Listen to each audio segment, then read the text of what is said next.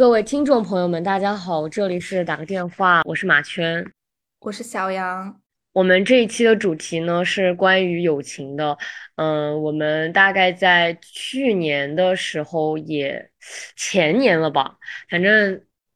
之前也聊过一期关于友情的，然后今天我们想再来聊一聊我们在友情当中的一些感受。我想先从在大学里面获得的友情和初中学时代，主要是嗯。高中、初中的友情的一些区别和，反正就是一些这种感受吧。我觉得首先我想说的是，大学里面的友情更复杂一些。就是这个复杂，我觉得它并不是一个贬义词，就是它它它比较中性吧。我我个人的状况来讲，我在大学的友情，它更多的是一种更偏向于生活化的一种感受。就是我大学遇到了一个特别好的朋友，然后我们两个人因为嗯，就是又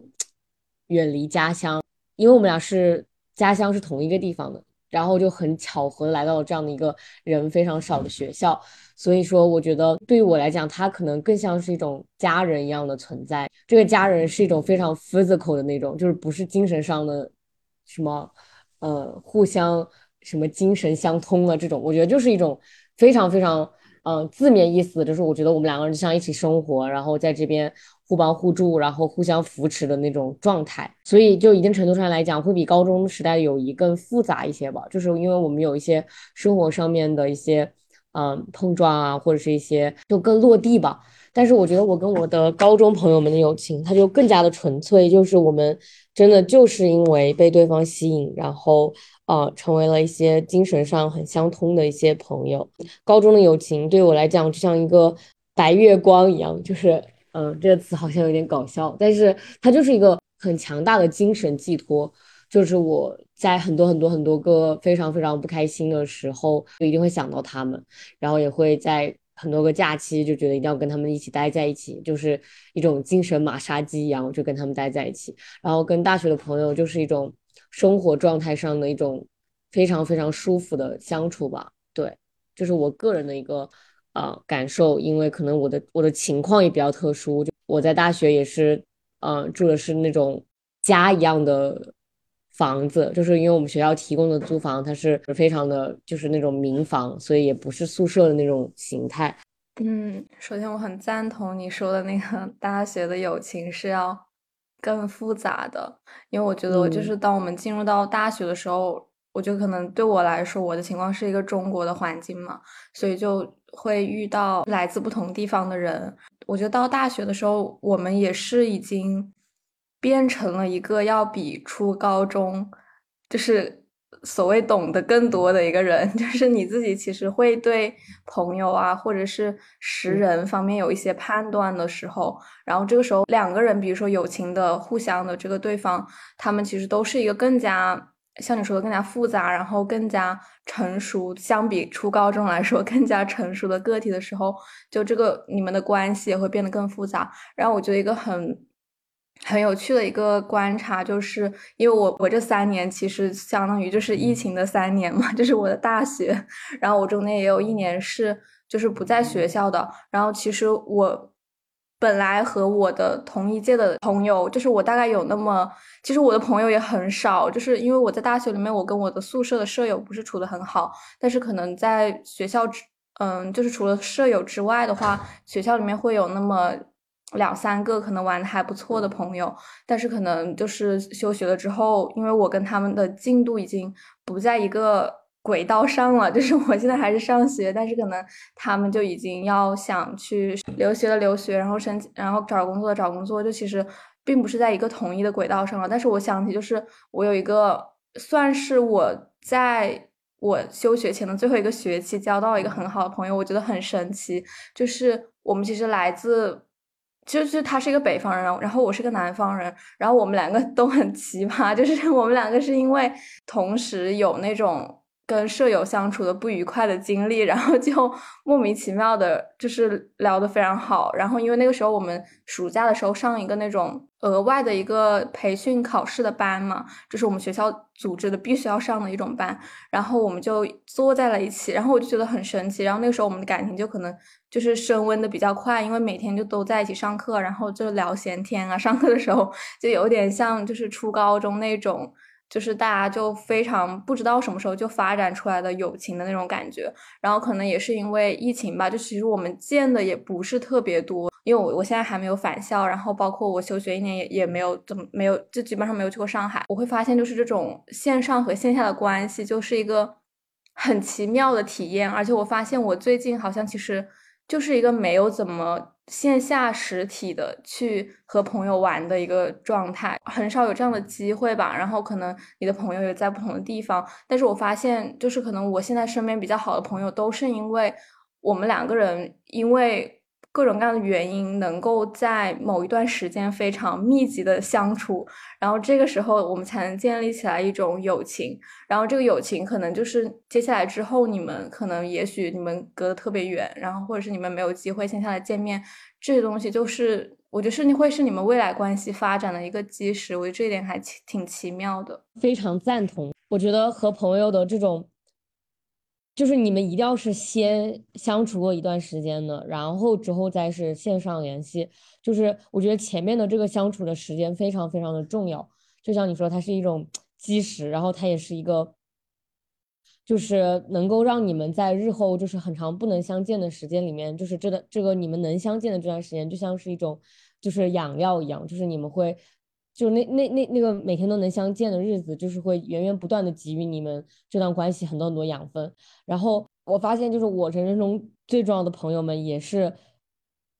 就是在某一段时间，然后密集的相互陪伴，然后交流，就是高频率的交流。但是我又想到了，就是我其实有一个关系特别特别好的网友，就是我们两个并没有见过，但是我跟他关系，就是我跟他我们两个交流非常非常密切，而且就是这段关系从我高二一直持续到我现在。大三，然后我又 gap 了一年，所以应该是到了我大，就是我按照年龄来讲是大四，所以就是这段关系，我觉得是我跟我所有所有的朋友当中，它是最特别的一个，因为我们并没有那样的线下相处的作为基石，但是我们仍然就是保持了高频率的，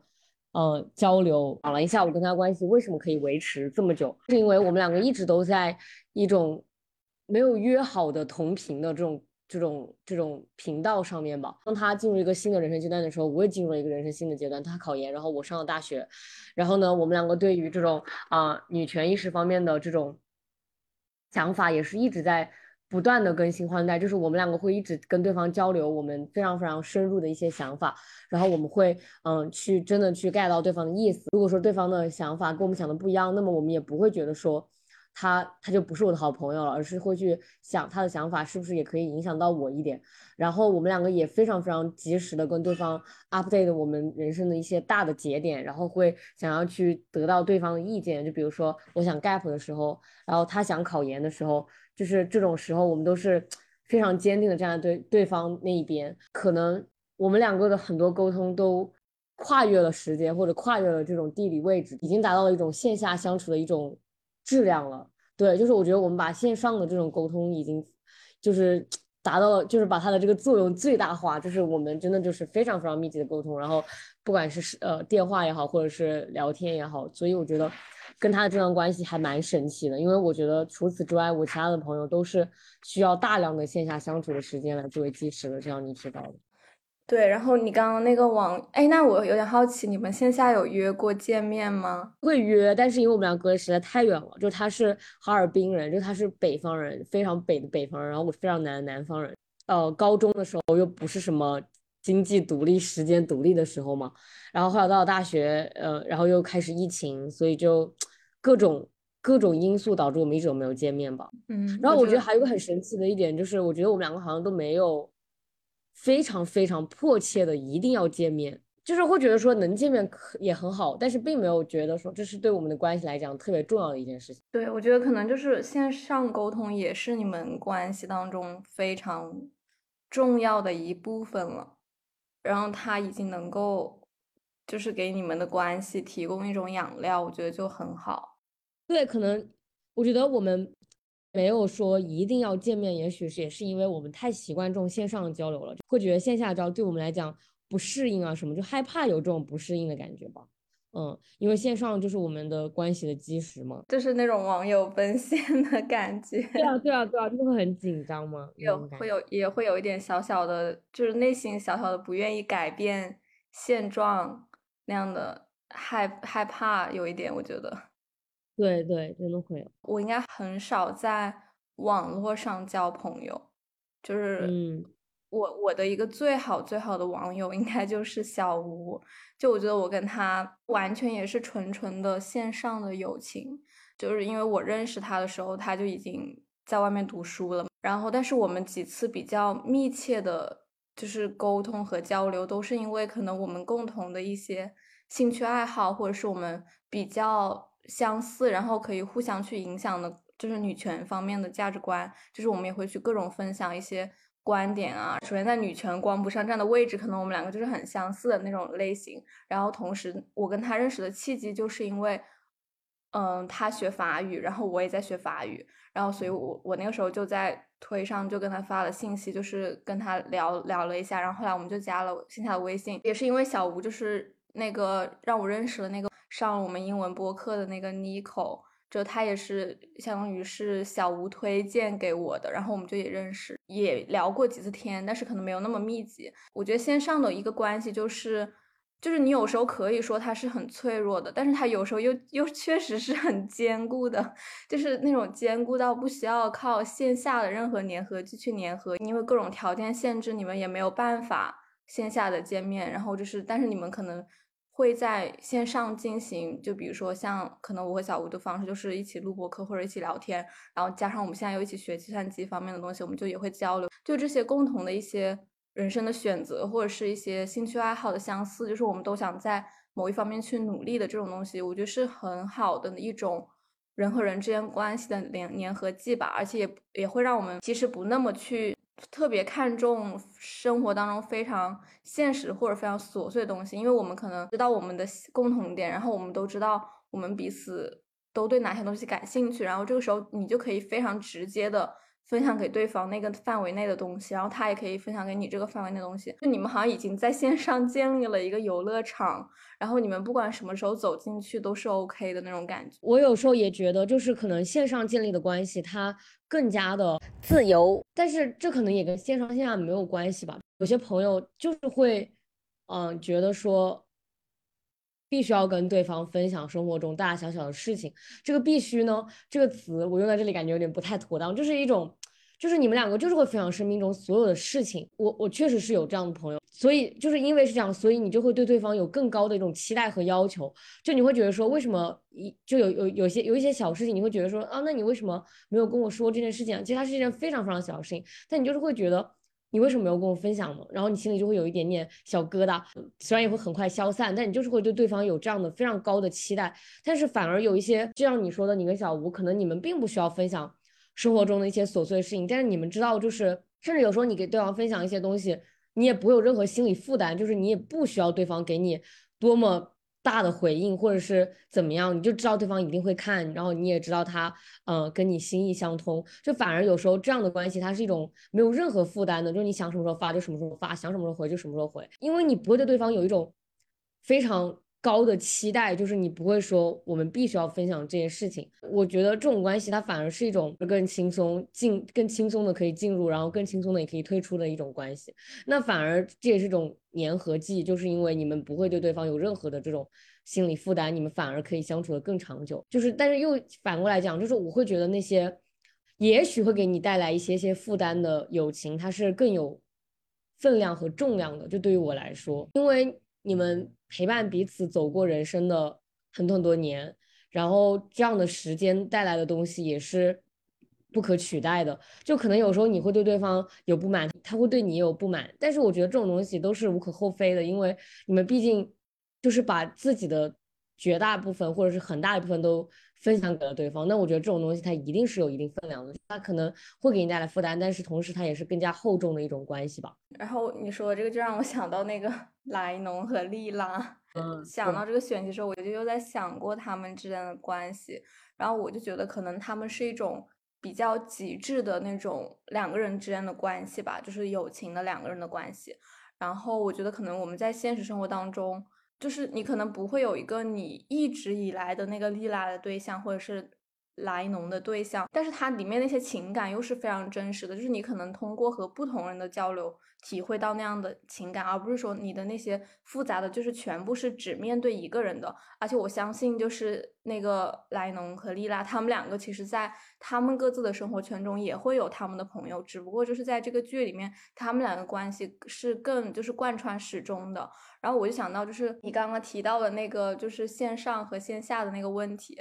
就我觉得，我我想我提出来的一个 反例，就是你在可能在现实生活中认识的一些朋友，我觉得可能是初高中认识的一些朋友，或者甚至是小学认识的一些朋友，你会发现你们可能以前玩的非常非常的好。对我来说，可能大一大二就是我的一个。就是一个想法上的一个转折点吧，就是我可能会对一些东西很在意，就比如说女权方面的问题，但是我可能会发现有一些人他是你是很难跟他聊这些你在意的东西的，然后我就会觉得这个东西就其实是会带来一些你们线上的一些摩擦，就因为可能那个时候你们也不像在小学、初中、高中这样子非常每天密集的相处，你们可能只能通过线上去分享一些东西，而且那个时候当你觉得说这个人对我来说很重要，然后我很想分享。我很在意的这个东西和他讨论，甚至就是，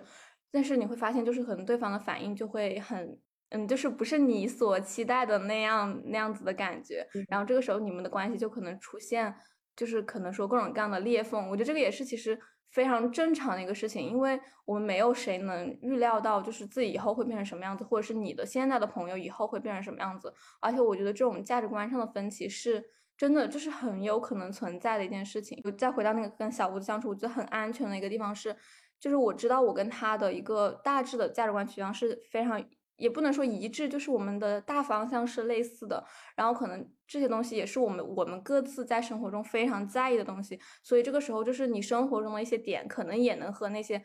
就是也也变成了那个你们两个生活中可以去讨论一些范围，因为你就生活在这个社会里面，对吧？你就可以把你分感受到一些东西分享给对方。但，我觉得就是你以什么频次分享又是另外一个话题了。但是就是你会发现，就是可能有时候你线下觉得很好的朋友，但是有些话题你很难去讨论。当然，我觉得如果你遇到了，就是你觉得你线下也能我。认识你们的友情很坚固，然后你们也能去讨论这种话题，我觉得当然是非常好的一个事情。但是我觉得可能很多人面对的一个问题就是，大家价值观就随着越来越大，然后价值观不一致，然后可能，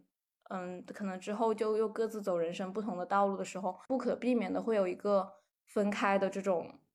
结局吧，就是 友情的结局。我觉得这个东西也是就是挺有意思的，然后也确实是会存在的一个事情。关于你说的这种线下的这种所谓的。经历了很长时间的这种小学、初中的朋友和线上的朋友，我觉得有一个很大的区别，就是线上的朋友，你们两个是非常自发的双向选择的，但是小学、初中就是相当于就是你们被动的处在了一个地理空间内，然后你们每天都相处，然后成为了朋友。就是那个时候的朋友，他可能并不是一种自发选择的，只是你们就是在一起玩，每天待在一起，就自然而然的熟悉了。但是呢。在你们之后分开成长的那些年里面，你们就是会有非常非常大的概率成为完全不同的人，三观完全不同，想法完全不同的人。就是对于我来说，可能我以前会觉得说什么小学的朋友啊，然后初中朋友啊，就玩了那么多年，那我们就是应该一起玩。但是我现在就觉得说，这个时间它不是衡量友谊的唯一标准，甚至它都不是一个那么重要的标准。因为我觉得时间它并不能够代表什么，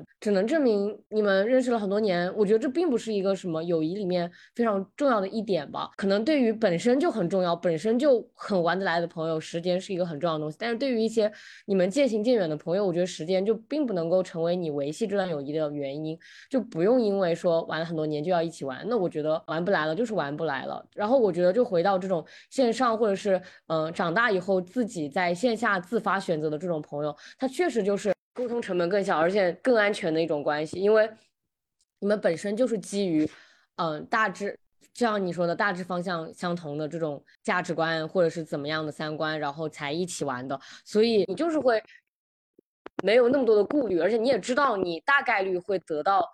共鸣，所以我觉得这种东西，我觉得完全不需要用时间来衡量。嗯，然后我想到一个，就是就是之所以想聊友情，是我觉得它真的就是我们人生当中非常非常重要的一部分。然后可能我觉得这个重要的点是在于，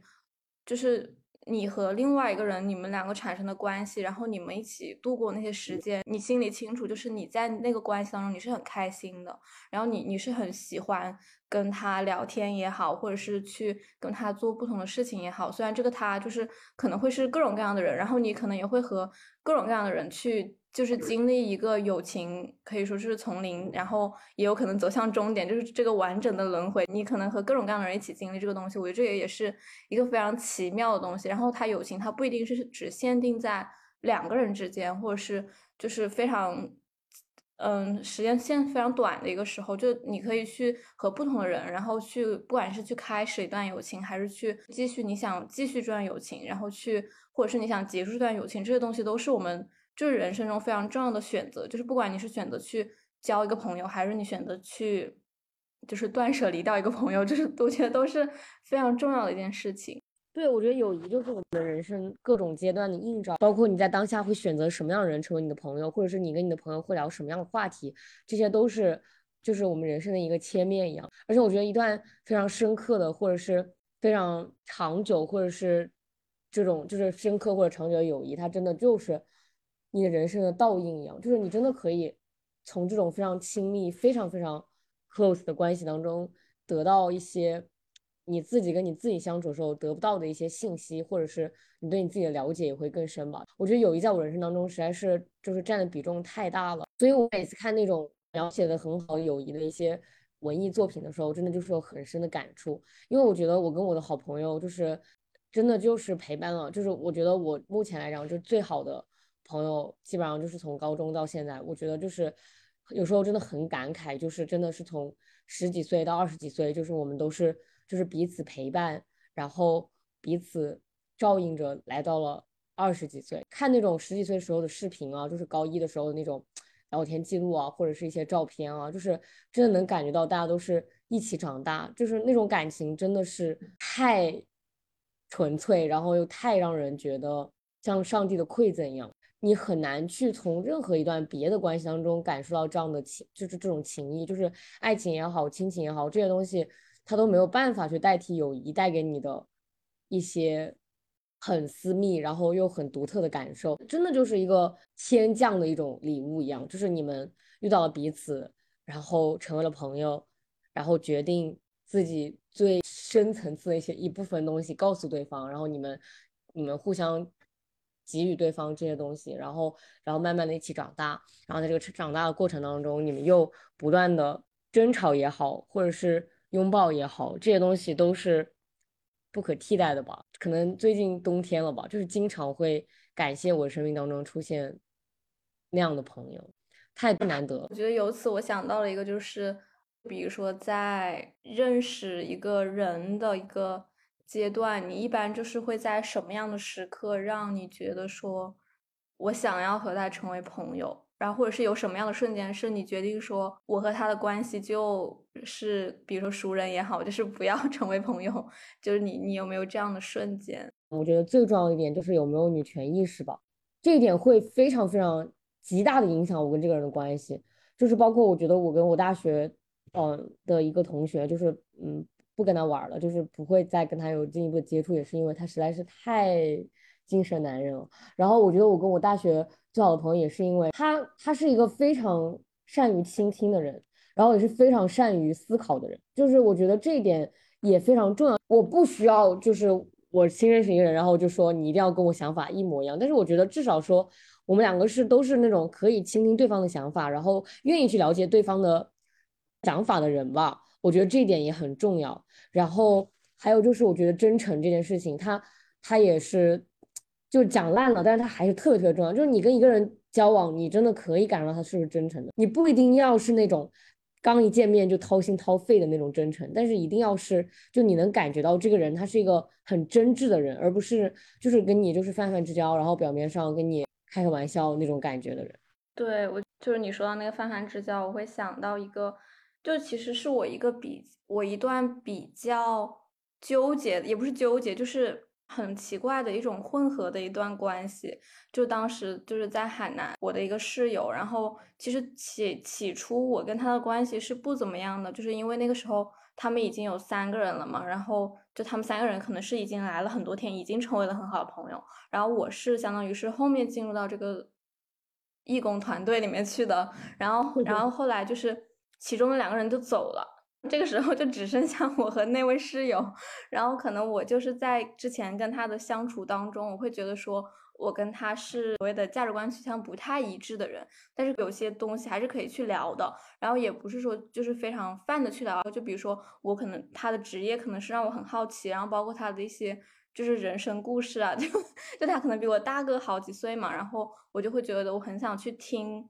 就是别人的，不管是感情故事也好，还是他们的职业的人生人职业道路也好，我觉得这个东西都是我很感兴趣的东西。然后就因为因为也只有我们两个人了，所以我们两个人的相处就特别特别的密切。然后我们就是可能每就是真的就每天基本上就待在一起，然后可能也会聊各种各样的事情。然后后来你能感觉到，就是你们的关系是在一个。就是真的是在逐渐升温的，但是但其实我也知道，就是我跟他是有一些就是底层的价值观的不一致的一样的那种感觉。我跟他的相处只是出于一种，就是我我真的很对你这个人很感兴趣，然后我觉得就是我们聊天就是也可以去聊一下各自心里的想法，就是我也不会对他。遮掩我的一些价值观，就是可能我们聊到一些问题的时候，就是我可能也会说出我的选择，然后可能他就会对这个选择有一些想法嘛，就是他也会跟我表达，就是我们也不会去遮掩，但是你就会感觉到，就是两个人就是对于一些看法就其实是不太一样的，但是我觉得就是还是会觉得说你们两个人在一起的，就我们两个人在一起的那几天，其实也是真的就是过得很开心的，但是我现在也不会想说就是想要非常。就是强求的把这段关系延续下去，我觉得就是那个时候就是我们两个关系的一个巅峰了。就那个那个瞬那几个那几天也真的也挺美好的。然后虽然说他现在就是就是也去了上海，但是我觉得我我的内心的一个感受就是我应该就是不会再非常主动的想要有非常跟他再进一步的想法。我觉得就是保留在这样的一种。就是回忆的基础上就还挺好的，就可能我以前会就是会被这种东西比较困扰，但是我现在就能还能比较自如的去选择，是你想要更推进一步你们之间的感情，还是说你想要就就是留在原地就挺好的。你描述的这种关系的状态，就像看烟花一样，你也会好奇烟花绽放出来是什么样子，然后烟花最美的时候你也见过了，但是你并不会去好奇它。就是放完以后是什么样子，就是我觉得很正常。就是有时候你对可能好奇是我们关系开始的一个 point，但是有的人他就会停在好奇这一步，因为我觉得好奇它是一个，就是它需要别的东西来支撑，就是你不能够仅仅只对一个人好奇，而且我觉得你想要持续这个好奇也是很难的。所以我觉得当下有好奇就已经很好了，就是你看到过烟花绽放就已经很好了。我觉得有时候有些关系它就是就是这样，就是那一瞬间，就是像那种。Summer camp 一样，就是那种美剧里面的那种夏令营。你们两个人去那种夏令营，然后见面了，然后觉得玩特别好。然后夏令营之后你们就分开了。我觉得长大以后也会有很多这样的关系。我觉得我也有很多这样的转瞬即逝的关系吧。对，但是当下的美好也是真的喽，就是也不会说就当就是我觉得回忆起来也很美好。嗯，然后我就想到，其实我我个人是觉得，当你去问出一个就是如何维持友情。这个问题的时候，可能就你们的友情可能就是有一点点问题，但是我又觉得这个问题是一个，就是这个问题是一个很有意思的问题。然后我觉得其实也会有一些可以说是小方法嘛，就是 就是一些小技巧，就是比如说，假如我是那个想要去主动的人，我肯定会就是会想一些办法，就虽然不是那种那种比较坏的办法，就是可能你心里会知道说。你其实做一些什么事情会让你们的关系变好？然后我觉得有些人会比较犹豫，就是就是犹豫在就是要不要主动这一步。但我就觉得说，如果你当下是真的很想去联系对方，我觉得你就是可以去联系对方，就是不管说你们现实的条件，比如说地理条件，你们有多远，隔得有多远，然后你们有可能还是会产生很多分歧。但是我觉得，如果你当下，非常非常想去联系对方，你就可以去主动的去跟他讲话，或者是跟他打电话，或者是跟他写信，就是各种各样的方法都可以让对方感觉到你的心意。我觉得这一点是比较重要的，因为就是我们都会觉得说谁主动谁又说，就包括友情里面也会这样觉得。就我也看到很多人就是发帖子问，就是好想怎么怎么样，然后但是我又觉得怎么怎么样，就是各种 各样的顾虑吧。但是我觉得就是。两个人的关系就是很很简单的呀，就是你想跟他讲话，然后你就发起一个邀请，然后对方回不回，就其实也不是你能决定的事情了。就是我觉得你只要反正不会后悔的，因为我觉得就是跟朋友这种关系不好了，然后你想要去重新找回那段关系，我觉得就算你们之后还是变得不好了，但是我觉得当下你就一定要去抓住那种转瞬即逝的想法，因为我觉得这种想要想，因为我觉得现在大家都长大了，就是会嗯觉得说不玩了就不玩了，关系不好就不好，其实大家都很无所谓，但是你还有这样的一段你当下想要去修复的关系，我觉得这本身就是一件很难得的事情，就所以我觉得一定要去抓住那个状态。就是我觉得之后无所谓怎么样嘛，但是我觉得这本身就是你想要去跟他和好这件事情本身就很珍贵了。确实，就有一个豆瓣有个小组，不知道你有没有刷到过，是叫“友谊的船”，我自己一个人也能划。就我，我曾经在那个小组里面，就是看到了很多让我爆笑的帖子。然后我就是，如果我把自己带入，我会觉得说，我确实有一个船，我自己也能划。这 虽然不是说我一个人，就是我可能会去找别的朋友，因为我觉得我我是会有一些感情，就是我会觉得说，比如说闹得很僵，然后或者是嗯，就直接说拜拜了。我觉得这个感情其实是我。就是无悔，你知道吧？就是我对我这个决定无悔。我其实也没有什么想要去联系对方，因为我可能跟他在产生分歧，或者是甚至是争吵，然后甚至到决定绝交的这个时候，我我其实心里清楚，就是我知道我们的之间那些东西不可能改变，我不可能改变他的一些想法，我也不想去假装说我们的想法是一致的。然后因为什么过去的一些东西就很难以割舍。我反正是我可能是属于就是比较切的比较利落的那种人吧。但是我觉得，到现在我还我其实也没有太多这样的经历。但是我觉得，可能我刚刚提的那个，就更多的是一种你你想要把你们的关系更往前推一步的那种情况，就不一定说你们的关系是已经僵了或者怎么怎么样，而是说，就我我觉得我们应该现实生活中也会遇到很多这样的朋友，就是可能你觉得你们的关系好像还不错，但是可能你就是很难去让他继续达到下一个层次。就是你很想往前推，但是你有时候又出于各种顾虑，会觉得说，就比如说最简单的一个事情，就是我发消息他回不回。我我对这个事情其实以前还是挺困扰的，就是我觉得可能初，尤其是初高中的时候，你会觉得说啊，他不回我信息，但是他发了动态，就是是这种非常小的这种，对，是很膈应的那种那个时候那个心情嘛。但是我觉得我现在就是已经是一个不要脸的 状态，就是可能我我也会有那种可能回的比较慢，但其实我现在其实也能理解。就是他们，他们可能确实生活中有其他的忙的事情，但是以前我可能就会对这个事情更加的在意，但是现在我就是，如果他过了一段时间没回，我就我就再发，你知道吧？就是他再不回，我就再找时间再发。就我觉得就是一个你想去尝试，你想再往前推，你就自己去推，而不是你要在原地去就是怀疑啊，或者是各种自己一个人不开心。我觉得这个东这个时间是没有必要去浪费掉的。但是我觉得我现在也还是会有一点在乎吧，就是还在那个有一点点在乎的阶段吧。但是怎么说呢，也可以理解，因为我觉得我自己有时候也会这样，就忘记回了，也不是说故意不回。但我觉得这个事情吧，就是很难说，嗯，会对你们的友情有一些些的影响。但是呢，因为我自己是那个经常不回消息的人，所以我觉得我没有资格讲这句话。我真的不是故意的。对，我觉得有时候确实就是没有看到，然后或者是。你就那个时候正好有别的事情在忙，就就真的一下子就忘记了的那种状态。但是我感觉就是我的一些朋友，就是如果我在线下跟他玩的就是挺好的，然后可能现在因为一些原因，我们只能在线上来沟通的话，我就会就尽量就是我觉得打电话还是要比发信息更好的一个方式。然后我觉得可能以前我也会去在意说。我非常主动的去打电话，会不会打扰到别人？就因为我们可能都是属于就是互联网的这一代吧，我们就会非常在意一些在网上的这种互动啊，或者是发信息啊这种方式。但是我觉得有时候直接打电话其实会是一个更爽的一个感觉，因为我我因为我跟我妈妈生活在一起，然后我就会感觉她总是有很多电话，然后包括还有朋友的电话，还有她也可以非常轻易的，就是直接打个朋友电话，就这个东西都是非常自然的事情。但是可能放到我身上，我以前就会觉得说这个事情有一点。不好意思，就是可能你主动给别人打电话，然后你是想干嘛？就是我可能心里是会有这种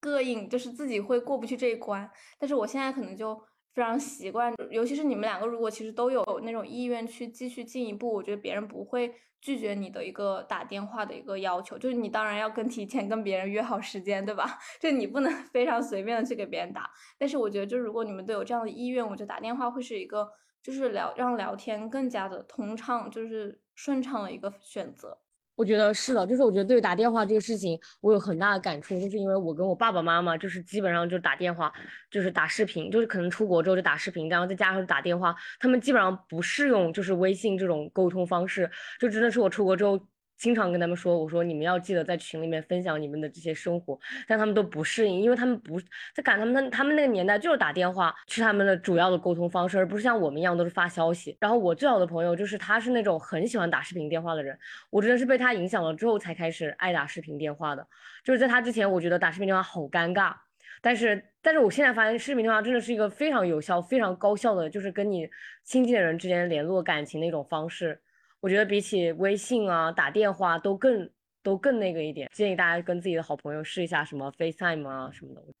嗯，就是你还是要想各种各样的办法，就是会有一些比较好用的，或者是效率更高的一些方式，让你们去进行这种沟通啊。确实，现在就是科技这么的便利，是可以就是打电话或者是打视频啊，就是都是一个就是比纠结在文字上面更加。